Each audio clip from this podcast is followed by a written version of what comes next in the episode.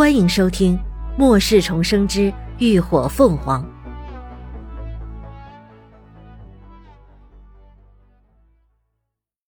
第三百七十集，实验开始。薛博士，这是上头交代暂时扣押在研究所的，说是留着还有用的，现在就拿它做实验，怕是不好吧？实验室内。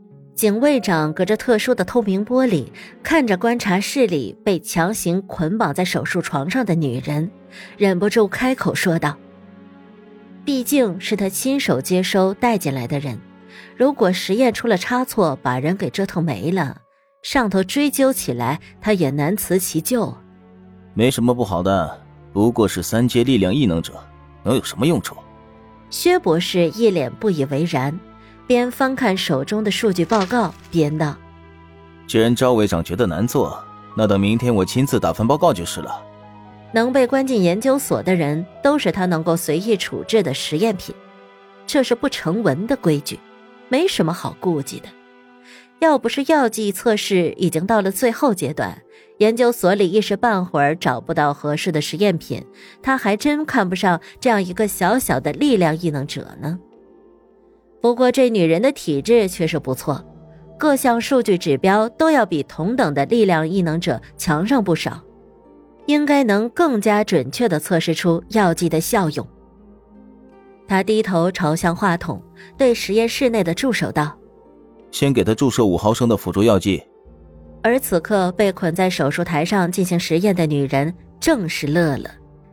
他四肢被坚韧的束缚带牢牢捆绑在坚固的手术台上，口中还勒着防咬舌的嘴套，犹如一只待宰的羔羊。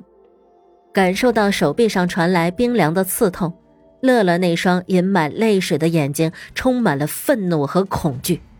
他恨，恨不得杀了这些把人命当草芥的畜生。可提前注射的肌肉松弛剂让他连握紧拳头都做不到。更别说解开束缚带杀人了。他也怕，怕这样不明不白的死去，再也见不到妈妈，见不到伙伴们。他满心绝望，内心在无声的呐喊：他不想就这么窝窝囊囊的死了，他不想。三儿，秦叔，静姐，谁能来救救他？薛博士观察着仪器上的数据，不时地朝观察室内下达着指令。随着一针针药剂不断地注入体内，乐乐逐渐觉得浑身涌起一股热流，整个人都有些燥热起来。但这仅仅只是开始。观察室内的其他人早已经退了出去，一群人都围在透明的窗前，密切关注着里头人的一举一动。不是，肾晶体核能量开始活跃，身体各项机能也在迅速上升，他马上要恢复异能了。一名研究员紧盯着仪器上的数据，一边记录着，一边开口汇报。乐乐很快就觉得体内一股股气血不断上涌，两侧太阳穴一跳一跳的胀痛。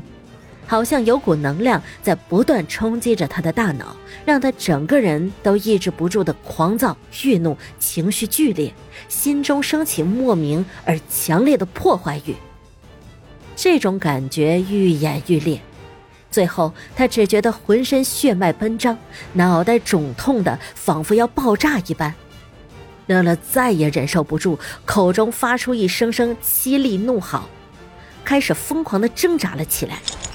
即便四肢都被束缚带磨得血肉模糊，也不罢休。而与此同时，外头仪器上的各项监控数据也开始疯狂的跳动。博士，试验体的身体各项机能已经达到极限了，但晶核能量已经提升了两倍了，数据还在上升。哼哼，很好。薛博士嘴角勾起，眼中满是兴奋的光。继续记录。这次选的实验体果然不错。看来他应该能够撑到实验顺利完成。随着异能逐渐恢复，乐乐终于强行扯断了身上所有的束缚。他一脚踹翻手术床，猛地冲到玻璃窗前，紧握着拳头就用力地捶打了起来。此时的他哪有平日里的甜美可爱的模样？额头青筋都根根暴起，一双布满血丝的大眼暴睁，冲着外头的人发出愤怒的嘶吼，整个人呈现出一种极其癫狂可怖的狂暴状态，仿佛已经毫无人性，让外头的人看着都心惊胆战，忍不住齐齐朝后退却了一步。可窗口的透明材质是一种极其坚固的稀有晶石制成的，连炸弹都炸不破，仅凭他一个人的力量，又如何能够打破呢？薛博士看着眼前已经发狂的人，脸色越来越兴奋，眼神也越来越灼热。快了，快了，很快他就能欣赏到那漫天血雾绽放开来的美妙景象了。然而，就在这时，顶上的灯光忽然闪烁了两下，然后彻底熄灭了，所有仪器也聚得嗡嗡一震，屏幕彻底黑屏了。怎么回事？怎么会停电？那些人都干什么吃的？不是说了实验室绝对不能停电吗？别生气，博士，我们有备用发电机的，应该很快就能来电了。一旁的警卫长连忙道，但这话显然并不能平息薛博士的怒气。很快是有多快？能立刻马上吗？他的实验。他的数据，他期待已久的暴力美学，很有可能就被这突如其来的停电给毁了。墙上的应急灯亮了起来，暖黄的灯光照出薛博士满脸的不耐。他一步冲到隔离窗前，紧盯里头发狂的女人，不愿错过任何细节。然而下一刻，室内却突然警铃大震，墙上的警报灯也开始闪烁不停。紧接着，实验室的大门豁然开启，两枚冒了烟的铁罐头凭空抛了进来，咕噜噜的滚在地上，呲呲个不停。等众人反应过来，这个实验室里已是一片浓烟缭绕，呛人的浓烟滚滚而来，刺激的人只觉得辣眼呛嗓，所有人顿时乱作一团。有袭击，保护博士！快，快撤离！快警卫长率先反应过来，一把就将薛博士掩护在后，一边纠结不下。